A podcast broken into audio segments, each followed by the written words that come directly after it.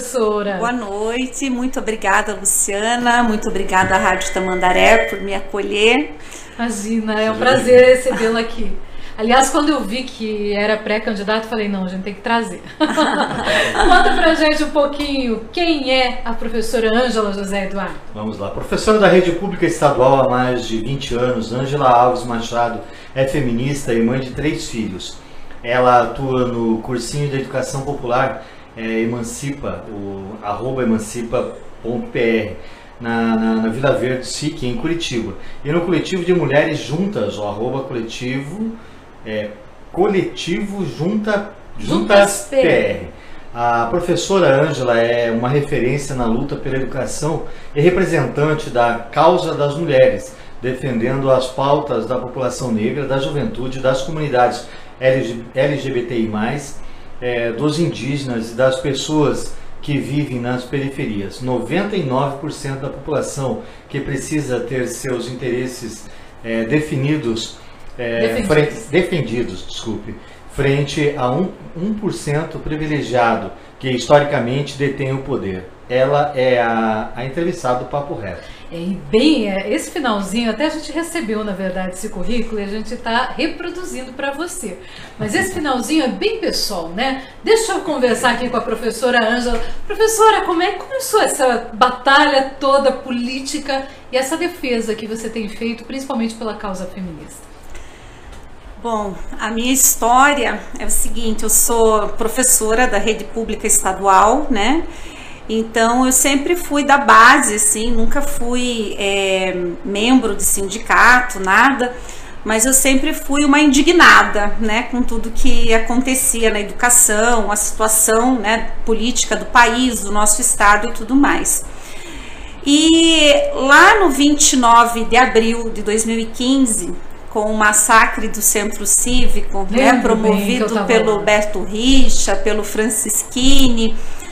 Eu fui uma das professoras que é, ficou assim bastante conhecida uma foto minha que eu tô correndo primeiro da tropa de choque e depois estou ajoelhada na frente da tropa de choque. E essa essa foto minha começou a ganhar uma repercussão assim nacional e tudo mais. As pessoas começaram a me procurar muito a partir né, dessa foto e eu sempre falando que, na verdade, assim, eu estava fazendo o que milhares de companheiros meus estavam fazendo ali também, que era lutando pelos meus direitos, lutando para que não fosse confiscada né, a nossa previdência.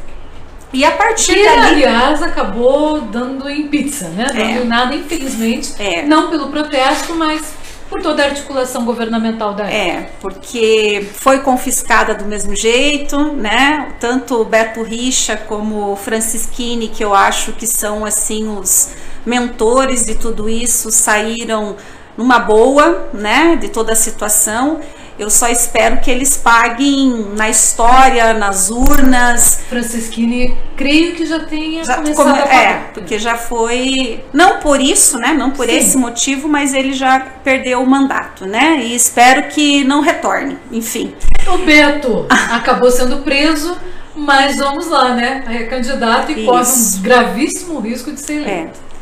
Eu gostaria até que ele fosse candidato ao governo, tá? Porque eu gostaria muito de olhar na cara dele e dizer assim, ó, eu sou aquela professora lá que você fez, né, tudo aquilo, não só comigo, com milhares de pessoas. Mas enfim, retomando a história, depois daquilo, eu senti uma necessidade de me organizar, né, é, politicamente, de militar, né, em, é, em algum partido, de fazer parte de algum partido. E Antes aí disso, você não estava não, em partido nenhum? Não. Okay. isso era 2015 e eu não estava em nenhum partido. E aí é, eu até assim fui sondada por outros partidos que me convidavam, mas que definitivamente nunca foram, né, a minha a minha cara, nada a ver com o que eu pensava, né? É, acho que até estavam sendo oportunistas, assim, no sentido de, né, querer usar, assim, aquela imagem a favor deles, né. Enfim, procurei o PSOL, me filiei ao PSOL, que é o partido que eu acho que tem tudo a ver comigo, porque é o partido que representa, né, aquilo que eu acredito, é, representa né, a classe trabalhadora, é, a negritude, a juventude, as mulheres, né, trabalhadores e trabalhadoras, é, as periferias, LGBTQIA+. Então, assim, é, era nisso que eu queria estar, né? Era nessa luta que eu queria estar. Então, a partir dali é que eu começo a me organizar politicamente, né? Daí, em 2016, eu saí candidata a vereadora. Fui até que bem votada, mas Como não, é que foi, né? Angela? Ah, eu Quantos tive 1946 votos. Que eu acho Foi bem, que foi foi bem, porque era uma campanha sem dinheiro algum, né? Campanha assim é, militante, né? De, de pessoas que acreditavam naquilo e que iam doando 100 reais, 200 reais, uma campanha extremamente é, barata, né? Que naquela época não tinha fundo partidário, não tinha nada disso. Então eu considero que eu fui bem até, né? Aí, agora em 2020, eu saí candidata novamente com um mandato coletivo, né, uma campanha que era coletiva, a Somos Juntas, que tinha eu, professora, a Letícia, que é uma enfermeira da linha de frente, né, da, da Covid, que trabalha no Trabalhador, a Giovana, que é uma moça jovem, negra, é, que é batuqueira, que assim tem toda uma militância, né, dessa juventude é, negra, periférica. Então, assim, foi uma campanha muito gostosa de fazer, muito assim empolgante, que moveu. É, aliás, moveu não, é, fez assim com que a cidade percebesse, né, que tinha é, uma campanha diferenciada na cidade. É, muitas feministas se aproximaram da gente a partir dessa campanha, né, da campanha da Somos Juntas.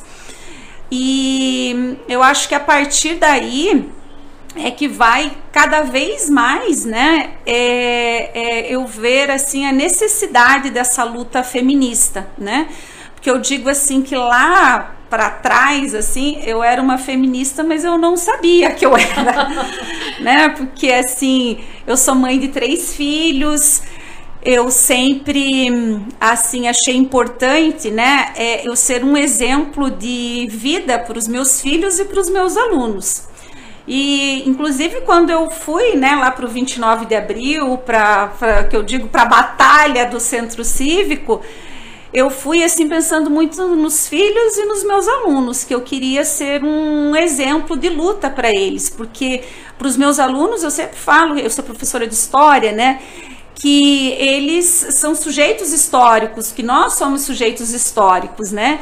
Então eu me sentia assim na obrigação de estar lutando pelos meus direitos e queria que os meus filhos me vissem como uma pessoa assim que corre atrás do que é, é importante, né, para nós assim. Então eu queria que, que eles tivessem essa visão de mim.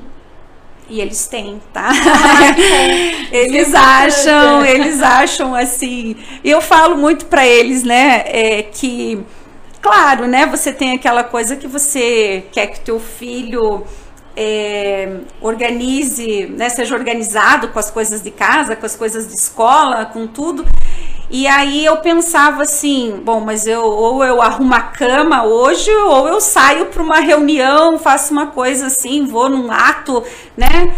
Aí eu sempre me perguntava, mas o que, que vai marcar mais na vida dele? Que eu sempre deixei a cama arrumada ou que a mãe dele é aquela pessoa que luta, aquela pessoa que é, está né, lutando não só pelos direitos dela, mas desses 99% que a gente comentou ali, né?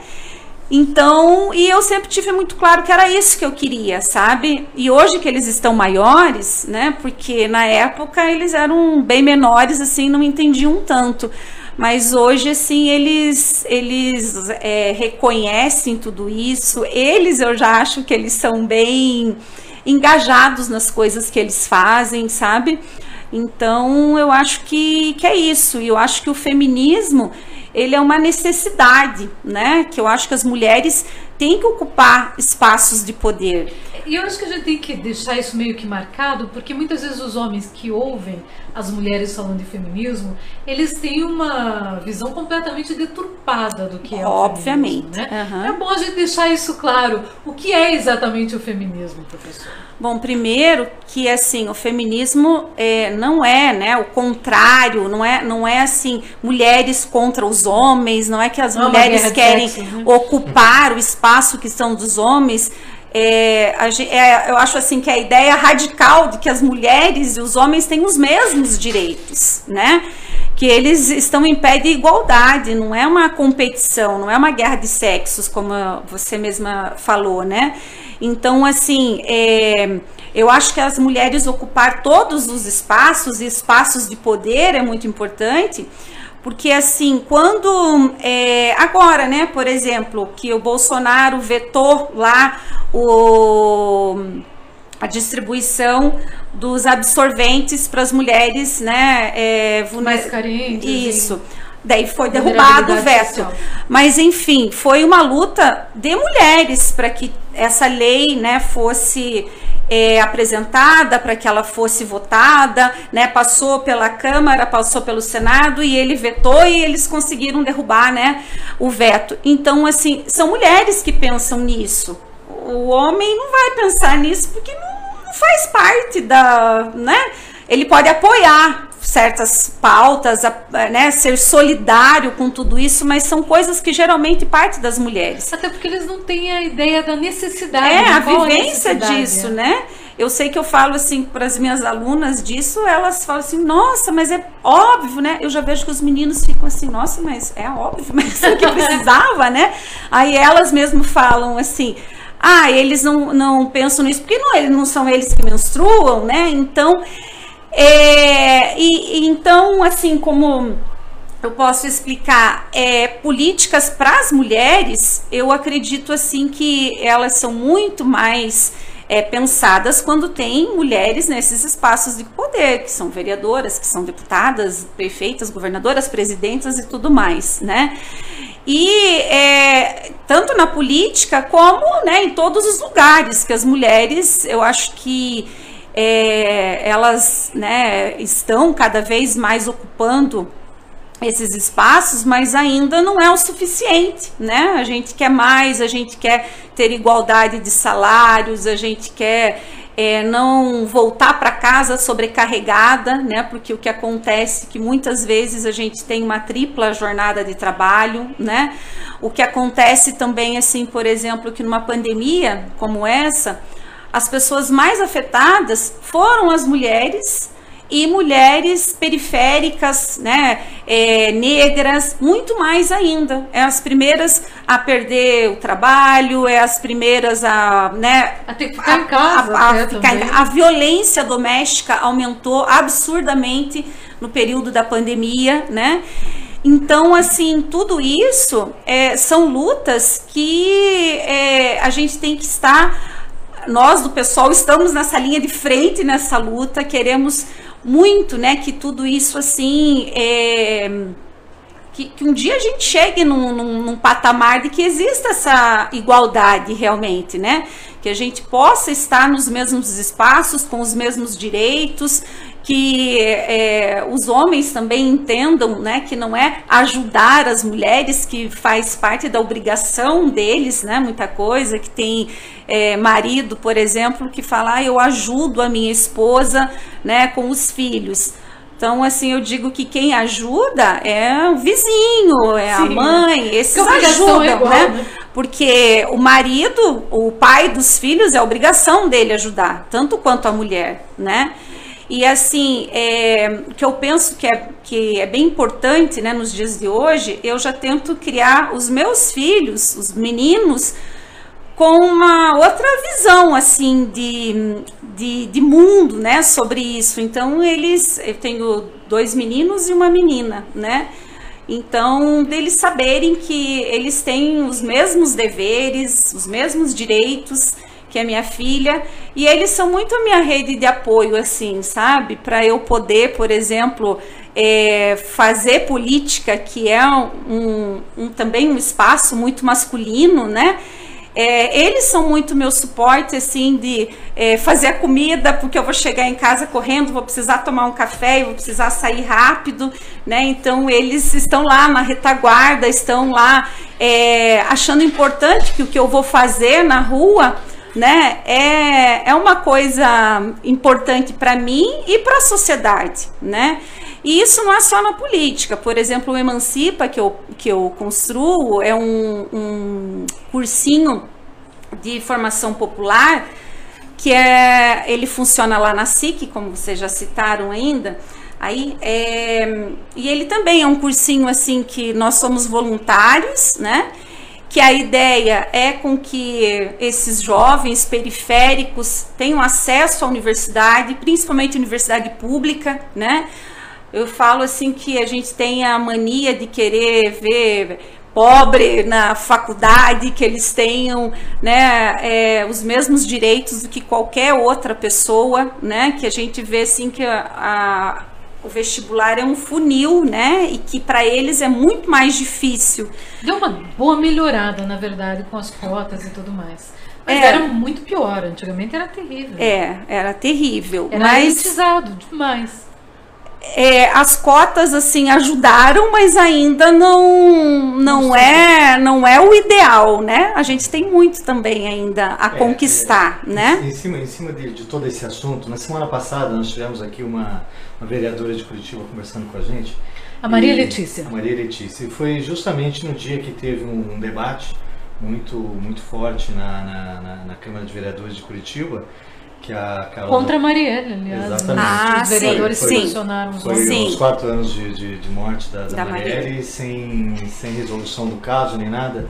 A Carol D'Artora foi, foi, foi maltratada, foi por um cidadão lá que não gosta nem de Vereador Éder Borges, eu, eu gosto eu de dar nome aos bois. Eu procuro, eu procuro ignorar isso aí. Não foram, foram gado, interrompida, foram interrompidas 12 vezes 12, exatamente, absurdo. E em cima disso aí eu vou fazer mais ou menos a mesma pergunta que eu fiz para ela aquele dia. Qual é a dificuldade maior hoje em um, em um governo que nós vimos, um governo que, que ele é notório, ele é machista, ele tem a maioria de, de, de, de seus membros que também vão pelo mesmo, pelo, pelo que ele coloca, que acham certo, não, tá certo, tem que ser assim. Aparece que apareceu alguém agora que fala o que eu sempre quis falar, uhum. então a gente está impune, está imune. Qual que é a dificuldade maior de se, de, de se ter um, um, trabalho como, como que a senhora quer, quer prega e, e, e quer levar adiante? Qual é a dificuldade maior com tudo isso? Bom, a gente viu assim, especialmente nos quatro últimos anos, né, é, com o bolsonarismo, Sim. que parece que saiu gente do bueiro, assim, com ideias extremamente. Que a gente nem imaginava né, que tinha. É, Eles já eram assim, é, é o que eu machistas, digo, já eram, racistas. Né? Já eram assim, né? só que precisavam de alguém, né? É. mais ou menos isso. É, e bem como você falou, parece que né, deu voz assim para essas pessoas que estavam só é, aparentemente escondidas, né, por trás assim de uma uma cortina que a, aí a partir do, do, Bolsonaro se abriu, né? Então, assim, eu acho que tem grandes dificuldades a gente lidar com essas pessoas. Por exemplo, as redes sociais da gente é abarrotada de, de discursos de ódio, de de é, pessoas assim que ofendem gratuitamente, que não sabem do teu trabalho, que não sabem da tua vida, né? Então, assim, é muito mais fácil eles olharem uma foto minha, por exemplo, na frente de um de um muro que tem a Marielle pintada e começar com ofensas, com coisas assim, do que procurar saber qual que é o meu trabalho, Exato. né? De procurar saber, assim, eh, nem feminismo tem, tem gente que não, não entende, né? Mas, assim, não vê as outras coisas que a gente luta, que a gente é, batalha por aquilo, né?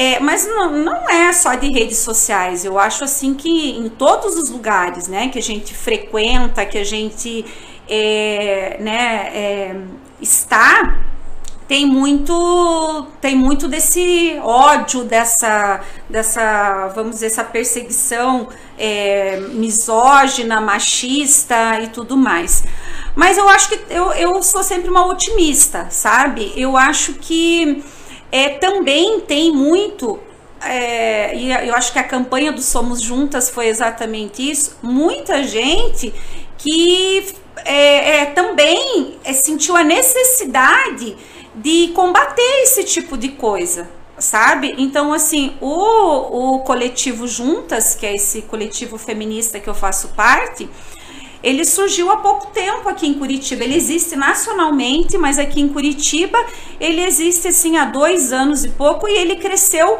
muito nos dois últimos anos, muito. E eu acho que é justamente assim para para mostrar que nós temos uma força, que nós não vamos aceitar tudo isso, que é, os machistas, os misóginos e tudo mais, é, eles vão fazer isso, mas eles vão ter muito trabalho, porque a gente também tem toda uma luta, né? E o bom e é que despertou, né? Esse mesmo olhar, uhum. digamos assim, ruim que a gente tem visto nesses tempos por conta até do próprio governo Bolsonaro. Por outro lado, a gente tem a reação das sim, mulheres, né? Sim. Que não aguentam mais ser subjugadas. Que não aguentam. É, Para começar, se a gente for fazer um resgate, né? Lá, lá de 2018 mesmo, o movimento do Ele Não já era né, uma, assim, uma, uma resposta para aquele conservador. E antes disso ainda, Aliás, se a gente resgatar lá o do, do Fora Cunha, né, o, o, eu, eu considero que as mulheres tiveram um papel assim importantíssimo para a derrubada do Cunha sabe? Então, aí é, o ele não. E eu acho que as mulheres, elas são linha de frente, assim, nessa luta contra o bolsonarismo. E digo mais, inclusive, eu acho assim que as eleições de 2018, se por um lado elas é, trouxeram assim essa, é, é, esses deputados, esses senadores, o presidente e tudo mais extremamente conservadores e tudo mais, eu acho que foi assim por exemplo, no PSOL, a nossa bancada é, é muito maior a, a, a, feminina do que masculino. Hoje, como que é? Nós estamos com seis mulheres. Hoje são seis mulheres e, e três homens. Três homens, né? Então, assim, nós temos mais mulheres do que homens. Mulheres é, negras, jovens, né? Três delas tiveram filhos nesse, nesse mandato né? Então, assim, eu acho que houve uma re renovação também, assim, nesse, nesse sentido, né? Porque até próprio, dentro do próprio pessoal era mais homens, né? Então, eu acho que se o bolsonarismo ganhou, eu posso dizer assim também que o feminismo se manteve de pé e firme e sendo linha de frente, então, em cima sabe? Do que eu, em cima do que eu perguntei para a senhora, a senhora acha que a mesma dificuldade que existia antes, ela é a mesma hoje? Não, eu acho que hoje é mais complicado, porque hoje a gente tem assim é, o ódio e, e assim. É, tem a liberdade para expressar ódio. Por exemplo, nós temos inclusive medo de andar na rua. É, eu, por exemplo, vou num ato, eu tenho medo de estar tá lá com a minha camiseta feminista e estar tá passando na rua sozinha para ir pro ônibus ou pro carro, porque eu penso assim, não, pode vir um doido desse aí me e por ódio, né, é, me agredir fisicamente. Né? Então, assim, isso não é só com as mulheres, com LGBTs, com negritude, com tudo isso a gente tem visto. Inclusive, é, eu tenho um amigo professor que está na UTI, né? Porque foi espancado esses últimos dias né? Então, assim, que não ficou claro se era realmente um assalto ou se foi assim um crime de ódio, porque ele era LGBT. Não, a gente não sabe ainda, porque ele está na UTI e está, né? Então, inclusive teve um ato, né, é, sábado a respeito disso. Então tá, tá, tá muito mais difícil, porque eu acho assim que inclusive está perigoso sabe? As pessoas têm medo de ter um adesivo no carro, de ter é, uma bandeira, de, de, de ter uma camiseta, né? Porque elas podem realmente ser agredidas. Né? Dependendo do que você fala, de como você se posiciona, do que você posta nas suas redes sociais, né? Tudo isso assim pode levar pessoas a querer fisicamente te, né? é, vir para cima de você. É difícil isso, né? Eu queria te perguntar, e você me deu essa abertura agora falando do pessoal. É, quando surgiu a informação de que é, você poderia ser candidata ao governo, uma pessoa do pessoal falou o seguinte: Eu acho um absurdo ela ser candidata, porque ela é morista. Morista? Mo eu fiquei na dúvida no momento se ele não era um machista no meio do pessoal e por isso ele era contra a sua candidatura. Mas eu te pergunto, em algum momento você defendeu o Sérgio Moro? Da onde foi que surgiu essa informação? Eu te pergunto isso porque alguém do pessoal de Almirante Mandaré. Eu quero que isso fique claro para o município também. Não, eu jamais fui morista na minha vida e jamais serei. Para mim, Moro é um juiz ladrão é, Moro, né, eu acho que é responsável assim por grande parte do que nós vivemos hoje no, no país, né? Ele sob uma capa assim de, né, de herói da, da justiça, como ele se auto proclamava, ele fez coisas assim absurdas. E assim, gente, dentro do PSOL, nós somos um partido de, de correntes e as correntes também se né, tem, tem divergências e tudo mais. é normal acontecer né? e, país democrático. Né? Enfim, né? mas eu jamais fui morista, inclusive tenho assim asco dessa pessoa, né? E espero que o Moro vá parar assim aonde ele merece, que é na lata do lixo da história sabe? Para mim é, é isso. É, depois disso que ela falou, se ele repetir que ela é humorista, eu acho que eu vou ter que tirar essa frase é, e colocar é, para ele um é, milhão de vezes. É aí onde começa um, começa um, um erro que, eu, que a gente estava tava falando, que é o a, temos hoje podemos falar, hoje estamos livres, hoje, hoje podemos nos expressar. Só que do, do, da mesma forma que serve para um lado, para o outro ele tem também umas tiradinhas que a pessoa não nos toca ali. Você não está sendo muito diferente de quem está falando lá também. Você entende? Por causa de uma, de uma colocação dessa, para uma pessoa que está junto, está tá batalhando junto. O que eu, que eu quero dizer que está junto no pessoal. Uhum. Né? É, uhum. A parte do, do, do, princípio do mesmo erro que está vendo lá, está tá vendo aqui. Aquela, hoje podemos falar temos liberdade para falar. Uhum. E essa pessoa que, que, falou, eu sei quem é. é eu não já, quero tornar mais público do que já foi, né? já tentou, já tentou também falar coisas para mim que eu, eu, eu ignoro. Porque para mim é, é, é, Mas é professor da minha filha, então não ficar quieta. Torna-se torna insignificante para mim, mas é onde eu vejo que o mesmo erro que está lá, ele também tem um pouquinho aqui. Sim.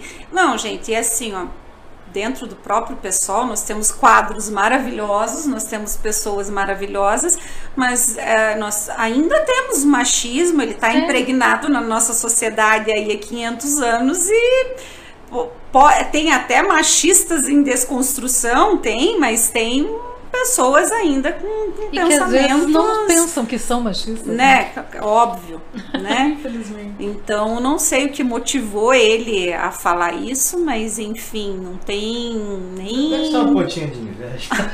não tem procedência. ok. Deixa eu continuar. E quem me conhece sabe que não faz o menor sentido isso. Menor sentido. Mas é bom você frisar isso, que bom. Professora Ângela, como é que surgiu essa vontade de colocar seu nome para disputa? Na verdade, é assim, agora, ó, é, é, não foi assim uma vontade própria, pessoal, né? Ela é uma construção que é coletiva, né? Então nós fazemos parte de um, de um coletivo, fazemos parte de uma corrente, o mês, que achou que o meu nome era por causa da campanha do Somos Juntas, que foi a mais bem votada de Curitiba, tal, né? A gente teve inclusive mais votos do que acho que dois vereadores que se elegeram em Curitiba, mas assim, é, como partido a gente não fez o coeficiente mínimo, né? Então não elegemos ninguém. Mas é, por né, todo esse, esse desempenho na campanha que a gente teve, o, a nossa corrente avaliou que o meu nome era mais indicado para concorrer às eleições agora.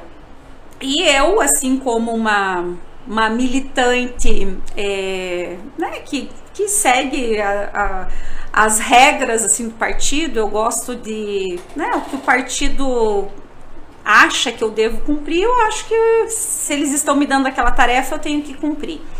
Então, aí eu aceitei, né? Mas eu não sou uma candidata de mim mesma, não é um projeto uhum. pessoal meu, né? É, é um projeto assim que envolve muita gente e inclusive quero falar uma outra coisa para vocês. A gente está tendo assim uma construção muito legal nessa campanha que nós estamos fazendo os GTs de é, para construção do programa, né? E tem assim muita gente muito boa participando desses GTs, que são 13 GTs, né, de educação, de saúde, de desenvolvimento econômico, de meio ambiente, né, de, de várias coisas. E participam desses GTs é, vários intelectuais, vários profissionais da área, pessoas que não são até do partido, mas que querem, né, construir esse programa, que querem eu acho que talvez seja o único programa verdadeiramente de esquerda que vai ser apresentado e construído de uma forma é, que eu sou apaixonada, sabe? Porque assim não é um projeto da Ângela, não é um projeto que é cópia de anos anteriores, nem de outros estados, é um projeto minucioso que está sendo feito um estudo em várias cidades, vários municípios, né, do Paraná e tentando entender as necessidades, uh, né, o que, o que cada, as particularidades de cada região, né, enfim, a gente tem um estado que nós temos indígenas, que nós temos quilombolas, que nós temos, né, a, a zona rural, nós temos a cidade, nós temos, assim, uma, uma diversidade muito grande, né, e que é, não dá para fazer um cópia e cola. A gente tem que realmente estudar para a gente ir à raiz do problema, né? Para a gente poder é, realmente tentar trazer a solução para aquilo, né? E é só dessa maneira que a gente acha que vai conseguir ir à raiz do problema. Então, assim, eu estou muito feliz com essa construção porque é nesse processo que a gente vem aprendendo, sabe? Porque eu confesso que quando me falaram para ser candidata a governadora, eu pensei assim, gente, mas como que eu vou ser candidata a governadora? Eu não entendo, né, do, do Paraná, eu entendo de educação. Eu sou, né, dessa área, eu entendo sobre isso, da educação, sim, né, tenho lugar de fala, inclusive, né, mas do restante eu não entendo. Essa era uma preocupação muito grande minha. E que eu vou dizer que o Juntas também me apoiou muito, porque aí eles falaram assim, Ângela, muitos deles me chamam de prof, é, é, mas assim, você acha que você é menos qualificada do que fulano, do que fulano, tal? Eu falei assim, não. Eu falei assim, pois é, mas essas pessoas já saíram, tanto do nosso partido quanto de outros, né?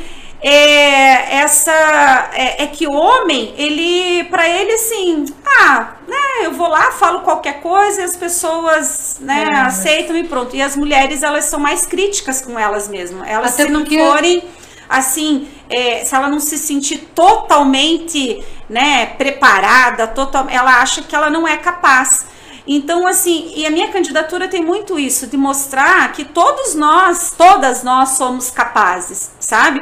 Eu quero, assim, um dia olhar para o ano de 2022 e pensar assim: não, eu inspirei outras mulheres a serem candidatas, né? A se colocarem em, em espaços de poder, né? Quero que, assim, outras pessoas.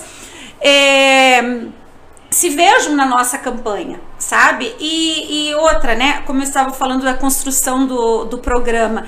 Então, nessa construção, aí eu fui vendo assim que não é tão um bicho de sete cabeças eu aprender as coisas, porque, é claro, eu não sou, não sou nem eu que coordeno esse programa, né? Ele está dividido em vários eixos, assim mas é, eu passeio, vamos dizer, por todos esses GTs e começo a compreender, né? Assim, é, por exemplo, de desenvolvimento econômico, que eu achava assim, gente, eu não sei nada, como que eu vou falar alguma coisa a respeito disso? Agora eu já pensei, ah, então tem isso, então é dessa forma, então vai me dando também uma segurança maior para eu poder defender tudo isso. E até participar né? de debates E, e, e, digo assim que sou feliz porque você vê pessoas muito diferentes construindo esse mesmo programa, sabe? Você vê um professor da rede pública, você vê uma professora universitária, é, você vê intelectuais participando do GT da educação, por exemplo, né? Então é uma, uma construção muito rica, né?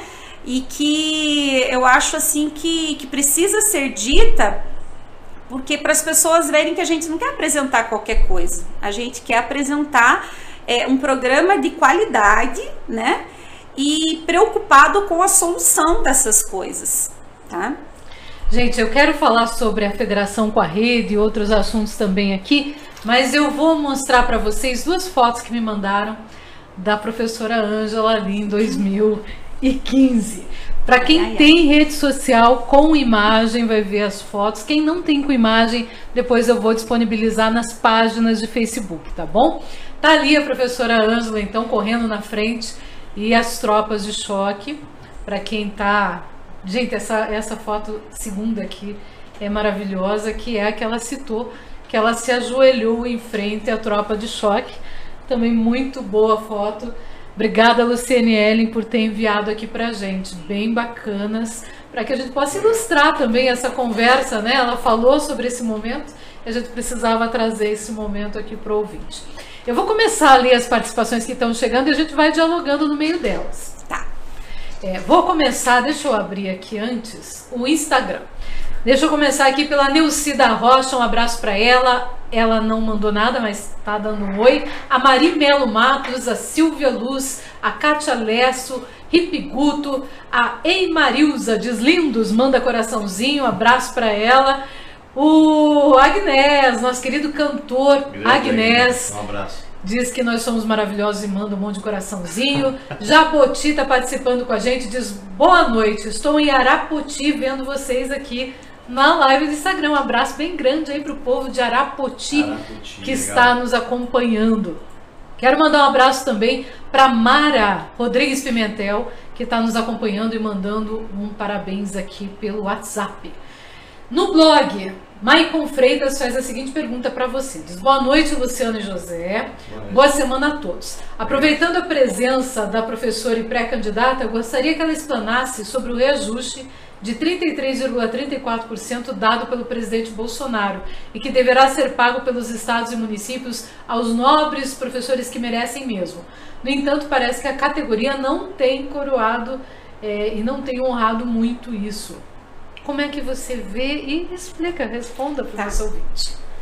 Maicon, obrigado pela sua pergunta, é, que eu acho que é uma excelente oportunidade de a gente responder isso, porque assim foi noticiado de que nós teríamos é, os, os, trabalhadores da educação, os professores de sala de aula. Primeiro entenda bem, tá? Só os de sala de aula é, teriam esse reajuste que ele fala, inclusive, que poderia chegar a 48%, né? É, só que esse reajuste, é, ele é assim, ó, ele veio uma gratificação para nós, né? Como uma gratificação que ele tem uma data para acabar, que eram 10 meses, e em contrapartida, eles tiraram é, algumas, como que chama? quando não está incorporado no salário, algumas outras. É, penduricários. Alguns penduricários que tinha que, que é assim, de adicional noturno, de é, vale transporte, essas coisas são os penduricários. Não é que ele tirou o vale transporte, mas está condicionado, né, a presença assim de 100% dos dias. É, se você tiver um atestado, por exemplo, você já perde, né? É, é, vale transporte esse que é o mesmo lá de 2015, né? Que a gente não teve um centavo de reajuste de lá para cá. E eu vou dizer para você o seguinte, para vocês entenderem, tá? Para traduzir. É, tirando de lá, colocando de cá, o meu salário é, em dezembro ele foi é, a diferença para janeiro, quando veio esse, esse reajuste, deu uma diferença no meu salário de 75 reais. 75? 75 reais. Tá? Essa foi a diferença do meu salário. Então, assim, é, ele manipula, na verdade, os dados quando ele faz isso, porque ele deu realmente né, um, um reajuste. Ah, e outra coisa, no salário de quem é PSS, de professores que estão no início de carreira, aí realmente é, esse 800 reais que é igual para todo mundo tem uma fica né, uma porcentagem bem maior do que no meu que sou uma professora que já tenho 24 anos de estado, né? Então eu já estou assim, é, vou, vou dizer assim, num, num, patamar da carreira que eu não avanço mais porque não tem PDE mais, né? Que foi cortado nesse, nesses últimos governos. Lá, lá na, na greve de 2015 nós perdemos o PDE que era a oportunidade que nós professores tínhamos de subir de nível, de né? Nível. Então eu não subo mais. É, e aí, para mim, dá uma, uma diferença muito menor do que esses 30 e pouco por cento que eles anunciaram, né? Do que para um que é de início de carreira. Aí, no mês seguinte, como teve uma diferença de vale transporte, um pouquinho mais, aí aumentou essa, acho que foi para uns 150 reais quando eles corrigiram, que é o que eu realmente vou ter de reajuste né, do, do meu salário.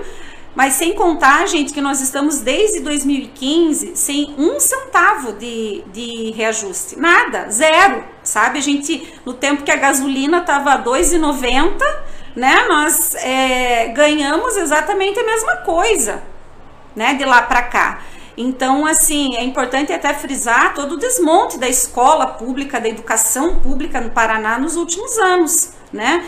É, que veio, assim, de várias formas, com terceirizações, com agora, né, o novo ensino médio, é, tem, por exemplo, a Unicesumar, que é uma universidade que está é, dentro das escolas, dando algumas disciplinas só que eles não estão lá dando essas disciplinas. É uma televisão que tem lá com aulas né, gravadas, que é para o Paraná inteiro essas mesmas aulas, que diz que um professor chega a atender 700 alunos, né? E aí tem um monitor que vai lá e fala para os alunos anotem as dúvidas e daí então assim que qualidade que tem nisso diz que foi um, um contrato com a Unicesumar que foi. não teve transparência nenhuma, porque não teve uma, uma licitação, uma coisa de quem faria esse serviço.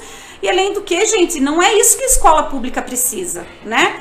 De uma televisão lá pro que o aluno fica sozinho vendo aquilo de uma aula que é gravada, né? E que então, já não deu certo, na verdade. Não deu certo, então tem que ser revogada essa reforma do ensino médio. Mas então, voltando a falar de salário, eu agradeço a oportunidade de poder responder, sabe? Para vocês entenderem que eles maquiam os dados, que eles jogam como se fosse uma coisa e aí é completamente outra sabe? É, e eles têm costume de fazer isso, né? De dizer assim, e aí realmente aparece a opinião pública fica com a impressão que nós, professores, que a gente na pandemia não queria trabalhar, que a gente ganha demais, que a gente teve esse reajuste de tantos por cento que ninguém está tendo e que não é nada real isso, né? Então não é isso mesmo. Né? E a gente pode provar, a gente tem o, o, o olerite de um mês e de outro, sabe? Então, assim, ele, o Ratinho Júnior é mentiroso quando ele fala isso né? Ele, o Feder, que foi, que é o nosso secretário de educação, que é um secretário que veio de São Paulo, que é um empresário e que trata a educação como uma grande empresa, né? Que terceiriza os serviços. Inclusive, por exemplo, é, tem uma das terceirizadas, só para vocês entenderem, os agentes 1 e 2 né, da, das escolas, primeiro que eles não têm esse reajuste, tá? E segundo, que esses cargos é, de, de 2021 para cá, eles passaram a ser terceirizados. E aí tem várias empresas que né, prestam esse serviço de, de terceirização. E tem algumas dessas empresas que nem pagar em dia esses funcionários eles pagam, que ficam dois meses sem pagar que pagam assim 70% do salário que eles ganhavam de quando eles eram PSS nessa mesma função, sabe? Então o serviço está precarizado, né? É, as pessoas estão adoecendo muito mais por todas essas situações.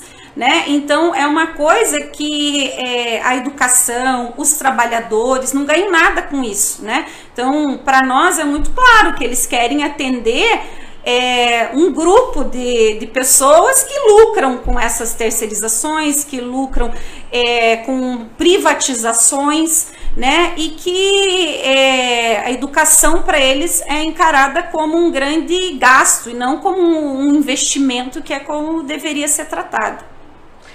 Deixa eu agradecer aqui as pessoas que estão compartilhando, entre elas o Adriano Negosec, que foi candidato a prefeito aqui pelo pessoal em Almirante Tamandaré. Um grande abraço aí para o Adriano. Conhece o Adriano? Conheço. Tá compartilhando Beijo, Adriano. Também a Edna Proença, Maria, a Mara Rodrigues Pimentel, um abraço para ela. O Rodrigo Benélio, César Silvério. Obrigada a vocês por estarem compartilhando aqui a nossa live, a Rede Sustentabilidade Paraná. Professora Marilu Façanha está dando boa noite, um abraço para ela, boa noite. Ah, o Sérgio Levi diz o seguinte, comentando sobre o que você falou do Moro. O Moro agiu como um inquisidor, realmente um juiz ladrão. Triste legado deste canalha, diz ele. Concordo. Participando aqui o Elton Loureiro, o Wagner Souza manda um recado aqui para você. Nossa. Ele diz que o Palmeiras ganhou três clássicos seguidos, se ele pode Nossa. pedir música. Wagner. Menos, né? O Elton Loureiro disse Bolsonaro e faz cara de nojo aqui, tá vomitando no ar. O Marcos Alves, nosso amigo Madruga, um abraço bem grande um para ele, foi Madruga. candidato a vereador. Tá dando boa noite, boa noite para ele. Marcos Aurélio, ator de Curitiba, dando boa noite, um abraço. O Adriano Negosec diz o seguinte, olha aí. Grande professora Ângela, orgulho de estar lutando do mesmo lado que ela na trincheira. Ah, eu também me sinto muito orgulhosa de muita gente que está nessa trincheira comigo. O Agnaldo Murilo, Agnés, Luciana e José maravilhosos. A Mara Rodrigues Pimentel dando boa noite, um abraço para ela. A Luciane Assunção, um abraço para ela, cabeleireira, foi candidata a vereadora também ao Mirante Tamandaré, uma das mulheres aí que foram para a luta, né? Um abraço para ela também. Deixa eu ver quem está participando aqui pelo Twitter. Está participando o Deltan Delanhol. E deixa eu voltar aqui. O John Thaís, o Oscar Mosqueira estão aqui participando com a gente. Um abraço para vocês. Como é que você vê a federação com a rede? Bom, a federação com a rede, primeiro assim que tem opiniões até diferentes dentro do próprio partido, né? Mas é uma oportunidade de a gente vencer a cláusula de barreira, né? Porque é, tem que ter uma, uma bancada de deputados federais, né, para a gente continuar existindo, né? Senão a gente fica sem é, verba para outras campanhas, a gente fica sem tempo de TV, a gente, né, é, acaba tendo assim é, comprometendo futuras eleições, né? Então, assim, tem a sua importância. E a rede é um partido assim que em algumas lutas a gente já está, né, nas ruas junto com eles, a gente já Aliás, participa. é o partido que mais fez ações com relação a Bolsonaro, né? Então, assim, é um partido que eu acho que a gente tem mais, assim, é que né, é, manter o diálogo, tem que né, respeitar também a história deles, mas eu sei que não é uma posição unânime né, no partido também, tá? Mas são tem, tem pessoas valorosas e que eu acho que vai, vai acabar rolando sim essa, essa federação que vai ser bom para eles e para o pessoal. Né? É, nesse fim de semana nós estivemos ali na filiação da rede aqui no Paraná e estavam presentes o presidente do PSOL, vários vereadores do PSOL, como se realmente essa federação tivesse sido ok, tivesse dado tudo certo uhum. por parte do PSOL. Por parte da rede já está tudo certo, eles disseram ok. Você acha que ainda vai ter muito embate, professora? Vai ter ainda, mas eu acho que já está quase certo a, a federação, sabe? Mas acho que ainda tem água para rolar, tem né, é, vários diálogos ainda que estão, que estão por vir, mas eu acho que é uma, um aceno bem grande de que vai ter a federação, sim. Um dos grandes entraves que a gente vê nacionalmente é a questão da posição da rede, né, que não queria fechar o assunto com relação a Luiz Inácio Lula da Silva e o apoio da rede ao Lula e o pessoal parece que está tudo certo. Vai não do Lula? Tá Ainda certo. não tá? Não tá tudo certo. não tá tudo certo, porque como a gente já comentei, o, o PSOL, ele é um partido de correntes, né? Então, assim, tem uma grande parte do PSOL que já né, se, manifestou. É, se manifestou, que está com o Lula. E eu, inclusive, faço parte de, de um grupo né, do, do PSOL que não acha que deve ser de imediato, no primeiro turno. Nós achamos o seguinte. Assim como a Heloísa Helena na rede. É, nós achamos o seguinte: o, o, o nome que eu defendo é o do camarada Glauber Braga, né? Porque nós entendemos que no primeiro turno é o momento que o pessoal tem que apresentar o seu programa, né? Aí para o segundo turno, aí sim, aí a gente vai fazer o que for possível, impossível, tudo que precisar contra Bolsonaro, né? Mas é, a princípio, a corrente que eu faço parte, o grupo que eu faço parte, defende que a gente tenha candidatura própria, que apresente o nosso programa, que é diferente do, do PT, né? Então, assim, é, quem vai falar, por exemplo, de taxação de grandes fortunas? É o PSOL, não é o PT que está lá também, com, né? com, o, com o Alckmin. Né? Sim, com certeza. Então, é, e tem várias outras bandeiras que a gente precisa apresentar, que é esse o momento da gente trazer para a sociedade esses problemas. E como eu falei do, do, nosso programa aqui, nacionalmente também, né?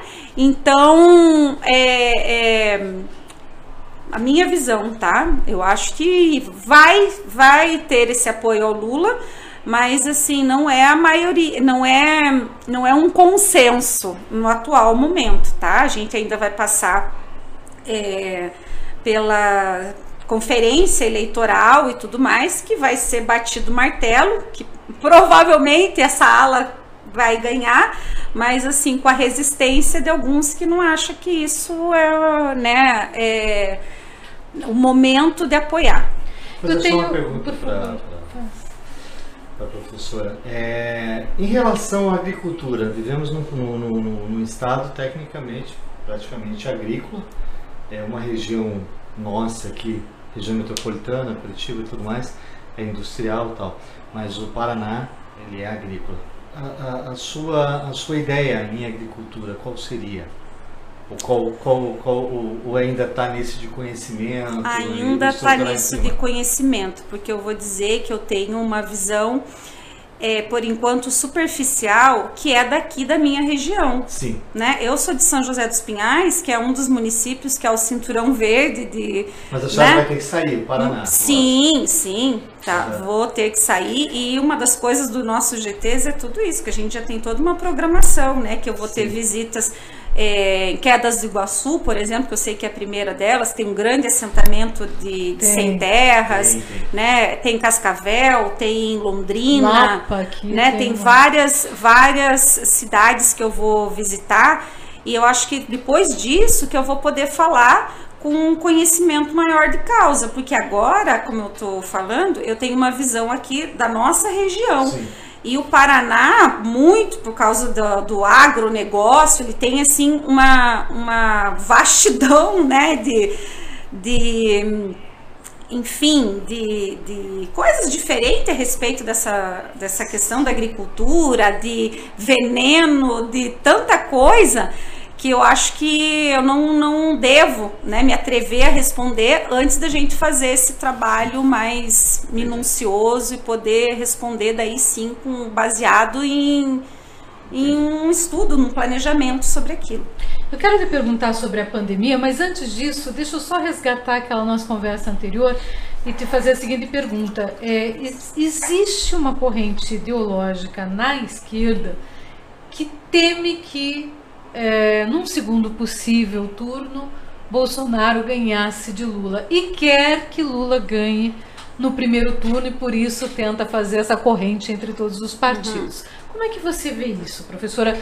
Sendo que você acabou de me colocar que o importante seria, na sua visão, é, que o pessoal apresentasse realmente o seu ponto de vista no primeiro turno? Bom, eu acho que nem é difícil assim de responder, porque as pesquisas já têm apontado que o Bolsonaro, inclusive acho que ontem, hoje saiu uma, hoje saiu. Hoje. saiu uma que fala que ele não ganha em nenhum cenário no segundo turno, né? Acho que era só uma outra facada, uma outra coisa assim para um elemento muito surpresa para ele ter chances assim mais reais.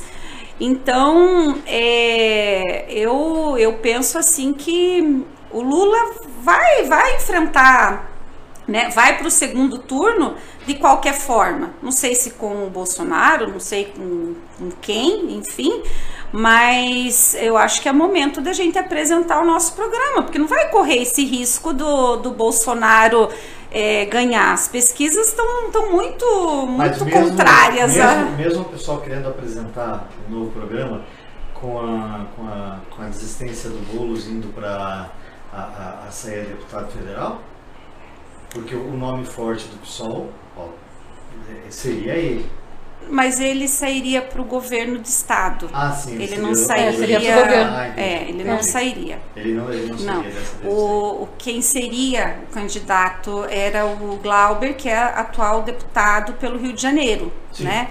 Sim. E ele que sairia candidato à presidência. Não está certo.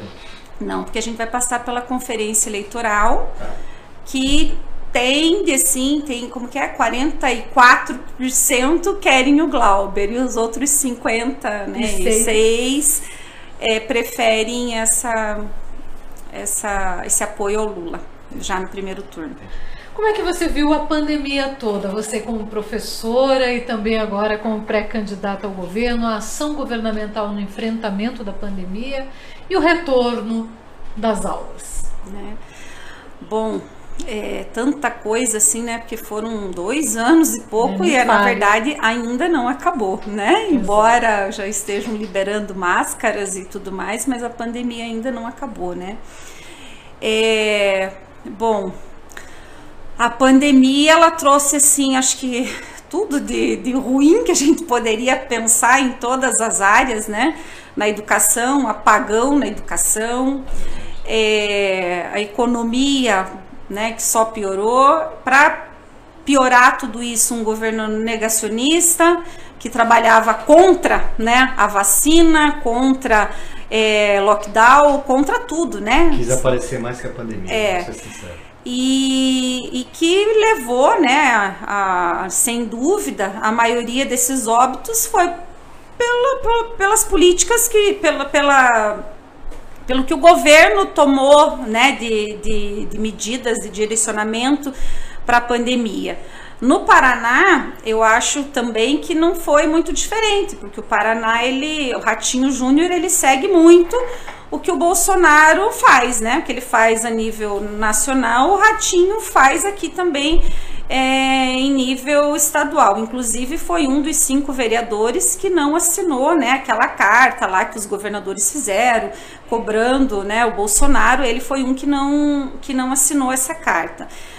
Então, ele é muito colado né, com, com a figura do Bolsonaro é, para mim, assim, foi um desastre, né? A, em, em, todos os sentidos, e até que eu já falei, né? No sentido de que a, a, população mais pobre foi a mais afetada, os ricos ficaram mais ricos nessa pandemia, os pobres é, foram para baixo da linha da miséria, não foi à toa que a gente viu, né, fila do osso, que a gente é, está vendo as pessoas assim com cada vez mais dificuldades para sobreviver, né?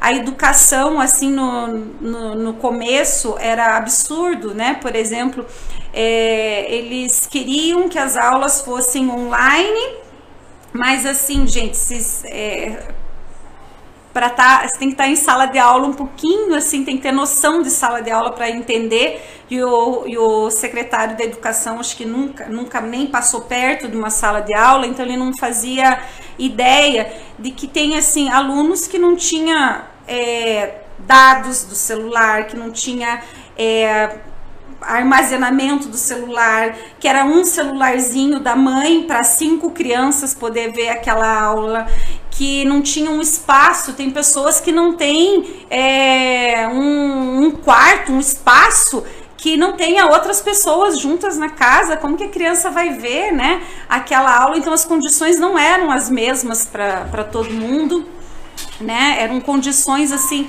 muito muito diversas e, e então assim o que está causando, né, é um apagão na educação, porque a gente está chegando agora, por exemplo, os meus alunos do oitavo ano, eles é, são crianças que ficaram dois anos fora da escola, né?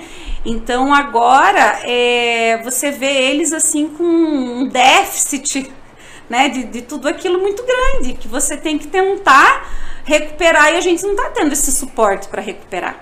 Né? Então, assim, e coisas que eu pensava que na educação, por exemplo, poderiam é, acrescentar né, na, na, na, educação com a pandemia, que era o uso das tecnologias, né, que poderia vir para ficar aquela tecnologia de né, ter um computador em cada sala, de ter é, internet em todas as salas, de você poder que para mim nas minhas aulas de história era essencial, né? Você mostra lá é, um mapa é, né, compara com outro, outra imagem que você pega ali na internet na hora, era fantástico. Só que agora a gente já não funciona mais nada dessas coisas, tá tudo sucateado. Aí assim, é, um cabo, por exemplo, desse falta numa sala, na outra falta o controle remoto, na outra o projetor não funciona, a outra o computador que não funciona. Então assim, é uma coisa que poderia ser uma das poucas coisas que né, é, a pandemia traria de bom, que era o uso dessa tecnologia na sala de aula, não ficou, sabe? A gente ficou com é, esse déficit de aprendizagem e nada para é, nos ajudar né, a recuperar tudo isso, muito pelo contrário. A, a classe né, dos professores está assim cada dia mais é, adoentada né, com toda essa situação. Tá doente mesmo. Você vê assim, de cada 10 professores, seis professores tomam remédios antidepressivos, é, né, fazem tratamento para pânico, para um monte de coisas assim que é, eu acredito que muitos deles, muitos desses casos são é, consequências desse, dessa situação que veio com a pandemia, né? Então, isso eu estou falando na educação, mas tem vários outros setores. A gente na vê. Saúde, né? A gente. Isso, na saúde, a, as crianças, assim, que, que estão. Você vê que as famílias estão empobrecidas. Empobrecidas, empobrecidas, assim, de, de ir para a escola para comer, sabe? E a situação que se lidou com a saúde, né? Também. De, é, por exemplo, né? Agora já é, o uso de máscaras, né? Olha a confusão, gente, para nós professores. Por exemplo, crianças abaixo de 12 anos não são mais obrigadas a usar máscaras. Aí você tem alunos e são exatamente de sexto, as que não são vacinadas. Exatamente as que não são vacinadas. As de sexto e sétimo não precisam mais usar máscara. A escola pode pedir, mas elas não são obrigadas, né? Aí os de oitavo, de nono são. Então, assim, são cada atitudes que eles tomam tão impensadas que você fica assim, gente, é, são pessoas que nunca passaram por uma escola para entender assim o mínimo, sabe, de como que funciona é, o, o funcionamento diário ali de uma escola, ver que não dá para fazer isso, né? E que é, poderia esperar né, um, um pouco mais para tomar esse, esse tipo de, de medida. Né? A, a, a negação da ciência ainda continua. Né?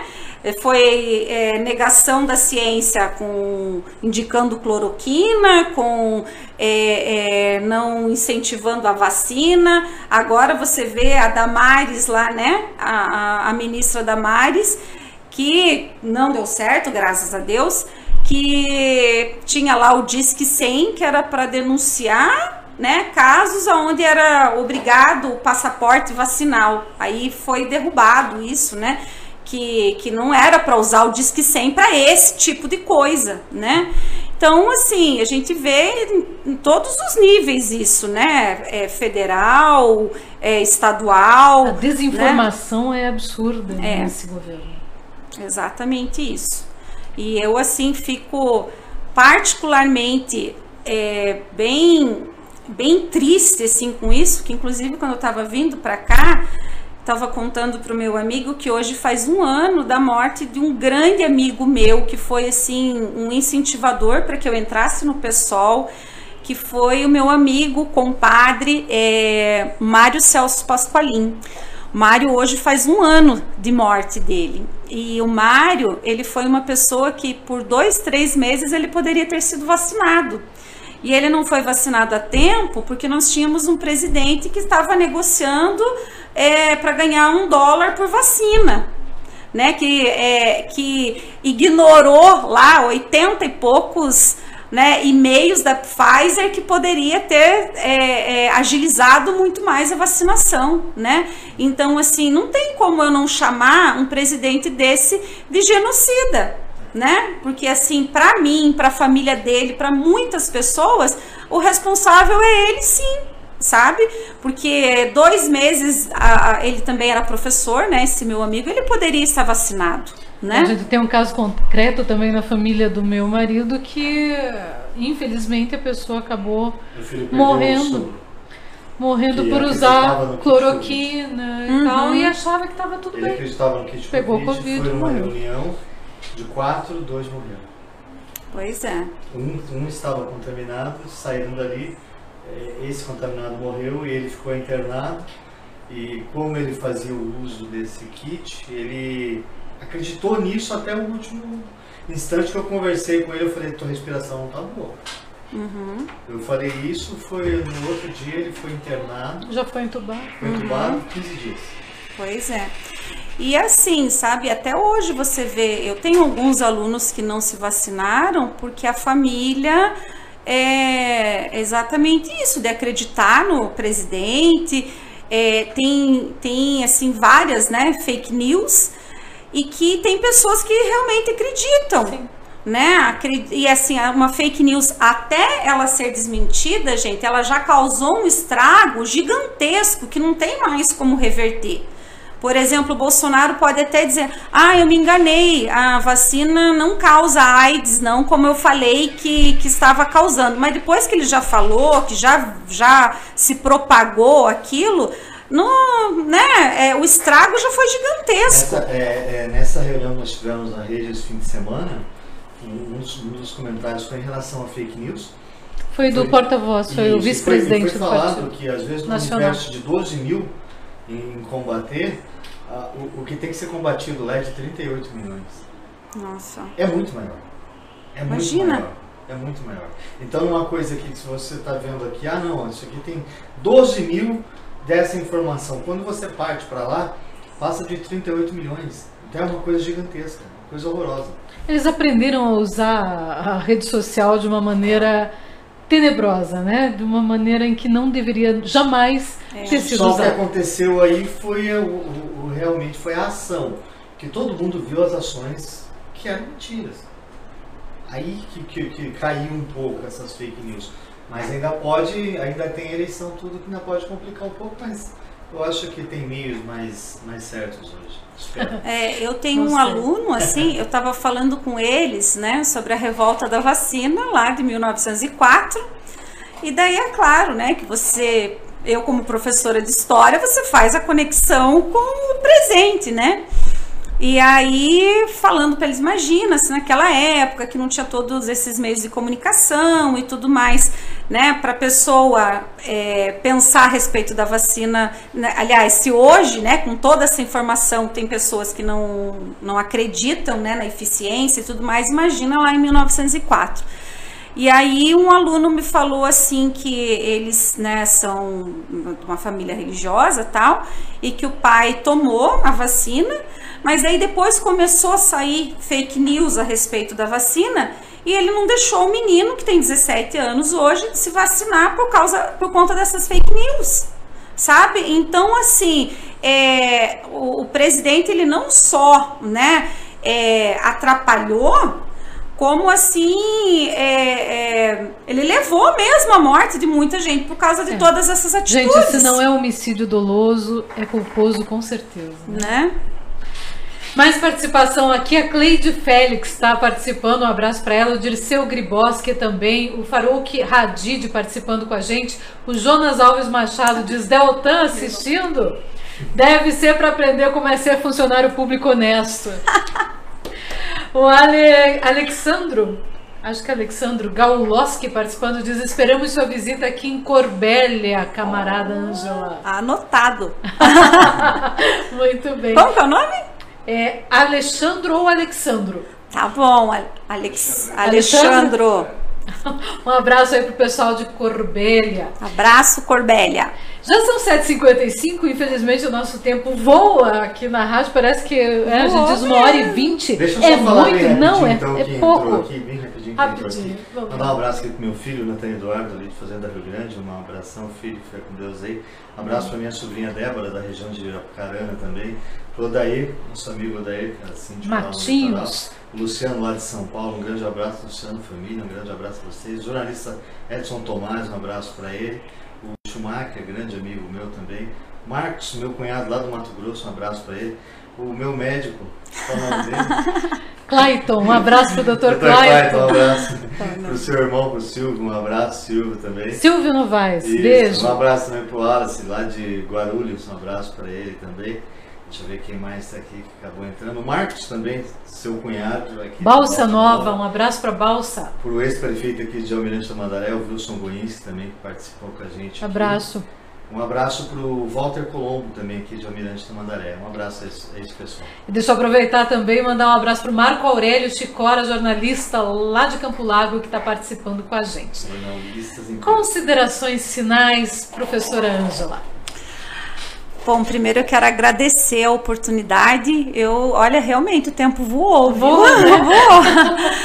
agradecer Obrigada. muito a oportunidade que eu achei assim fantástico. É você, é, eu receber essas perguntas, né? Que eu acho que é uma oportunidade da gente esclarecer bastante coisa é uma oportunidade também das pessoas verem que a feminista não é uma um bicho de sete né? cabeças. Não é isso, que eu sou uma pessoa comum.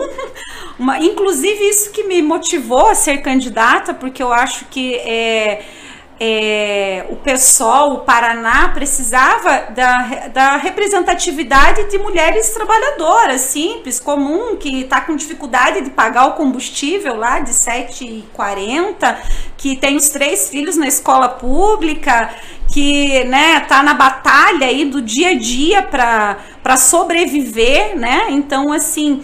É, eu acho que, que o Paraná precisava dessa representatividade também, né?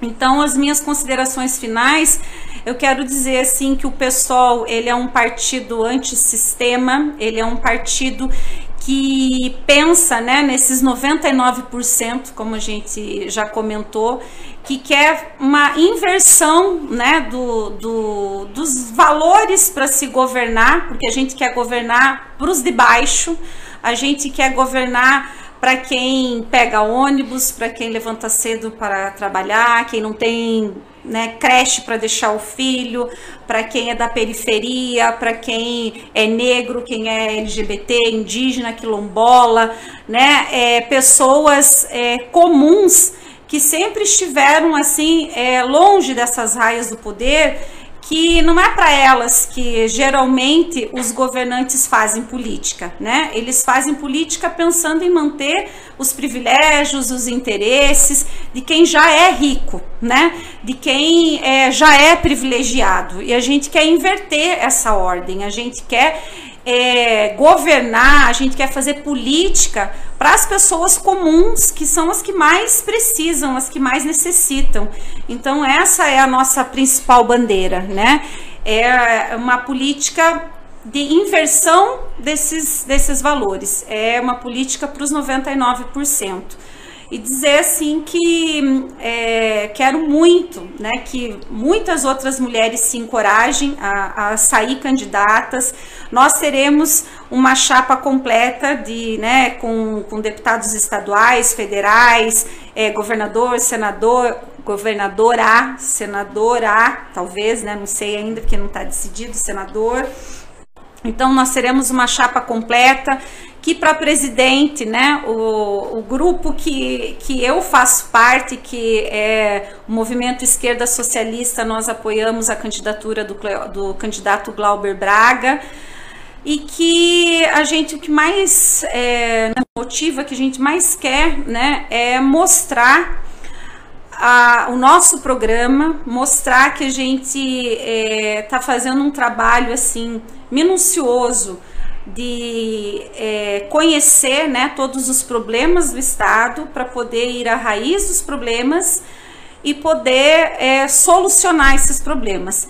E eu acho que a nossa tarefa principal né, no ano de 2022 é varrer Bolsonaro e o bolsonarismo do poder, né?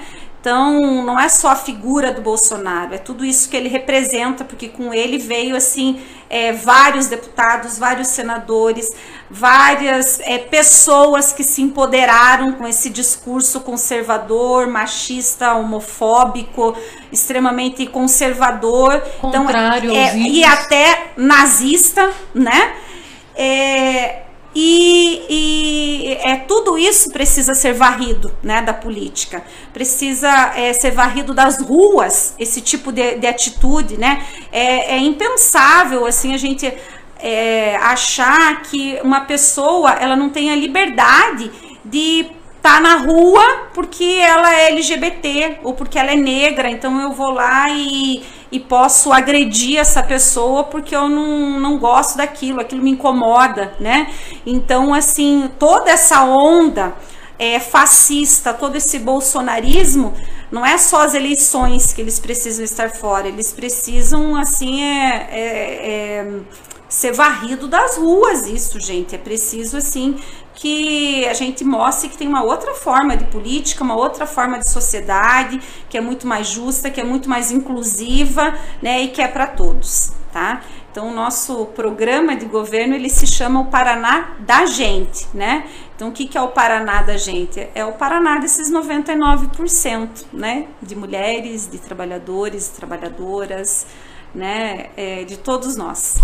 Professora, tá? quando tiver o planejamento todo pronto e tiver passado claro. nas convenções, a gente vai trazê-la de volta para falar daí do projeto de governo. Exatamente. Ah, que bom, que bom. Porque é bom que também o ouvinte conheça sim, o plano de sim. governo da pré-candidata quando for candidata já. Com certeza. Certinho. Vamos embora, José Eduardo? Vamos embora. Tchau, tchau, professor. Muito obrigada. Tchau, tchau. Obrigado, Rádio Tamandaré. Até. Até.